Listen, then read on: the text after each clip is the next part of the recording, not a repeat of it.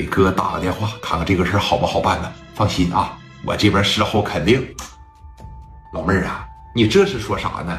啊，你这什么叫张嘴钱闭嘴钱？没钱咱还不办事了啊？这姐妹好，姐妹好，这都给谁说的？咱俩塑料姐妹花呀？啊，你能给拿多少钱呢？说你看，只要磊哥能出来，后期说你看要多少，磊哥这边应该都是有格局的啊。没事儿，啊，看着没？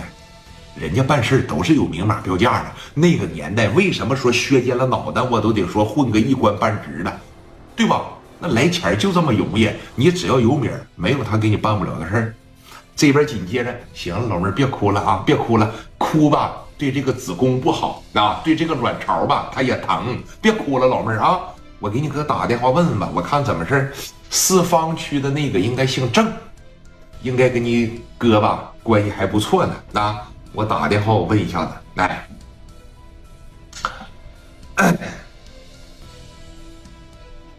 哎，包括说，你看这个王振东啊，哎，这个市南区分公司的一把啊，在办公室里边戴着眼镜，是不是正在办公？突然呢，接到电话，喂，哎，小霞呀，振东啊，在没在局里啊？我在局里边，忙不？我一会儿有个会要开，啊，怎么的？有啥事说吧。我不告诉你了吗？没事啊，少打我这个电话啊。我白天一般情况下开会的时候居多，你还开什么会呀？啊，天都要塌下来了，你赶紧的吧。这小丽在我这儿都哭得跟个泪人一样了，现在这子宫啊都开始蹦了。怎么的了她呀？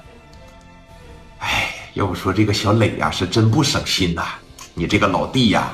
那可真是长出息了啊！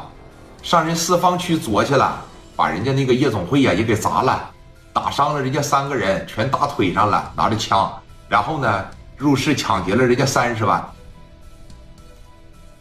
怎么的？他怎么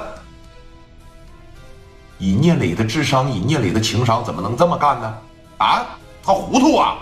听没听着哥？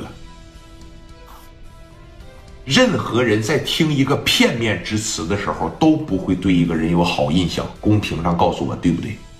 这也就是为啥磊哥在后期不愿意解释的原因。你说我有罪，我就是有；你说我错了，我就是错了；你说我咋地，我就咋地。你往我脑袋上扣什么帽子，我全都给你接着。我懒得解释，为啥呀？我懒得跟你说话。磊哥本身就不怎么爱吱声，对吧？